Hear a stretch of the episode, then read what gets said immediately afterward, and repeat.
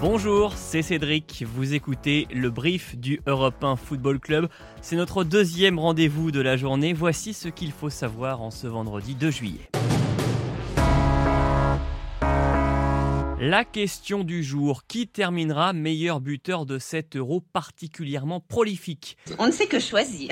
C'est vrai qu'il y a l'embarras du choix. Pour l'instant, le classement est dominé par Cristiano Ronaldo avec 5 buts, mais le Portugais, éliminé en huitième de finale, ne pourra pas améliorer ses statistiques. Ce qui laisse le champ libre à ses poursuivants, à commencer par un joueur tchèque qui commence à se faire un nom. Chic, chic, chic, chic, chic, chic. Patrick Schick, auteur de 4 buts dans cet euro, dont un bijou du milieu du terrain face à l'Écosse, est le mieux placé aujourd'hui pour détrôner la star portugaise. Un but de main contre le Danemark et il reviendrait à hauteur de Ronaldo. Il en faudra un peu plus, en revanche, à l'anglais Sterling ou au belge Lukaku, en embuscade avec 3 buts pour prendre la tête d'un classement particulièrement serré.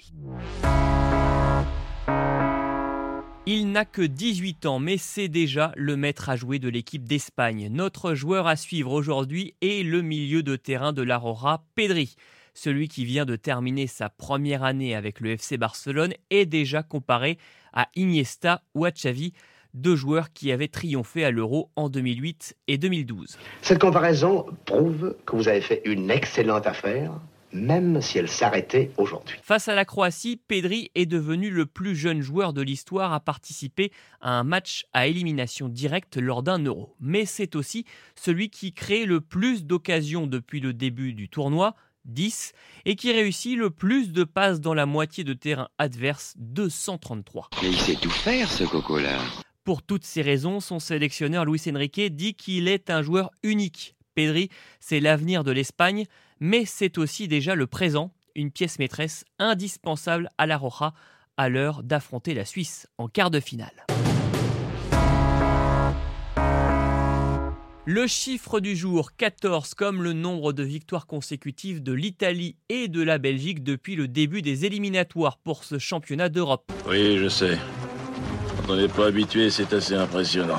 Évidemment, ce soir, une série va s'arrêter l'autre va continuer, mais pour le vainqueur de ce duel, outre la joie de se qualifier pour les demi-finales, il y aura la satisfaction de détenir un nouveau record d'invincibilité, partagé pour l'instant avec l'Allemagne.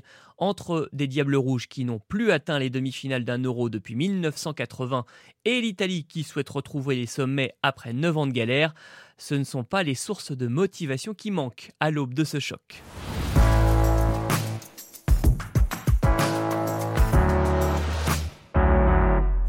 C'était le brief du Europe 1 Football Club. Rendez-vous demain dès 7h pour un nouvel épisode. Salut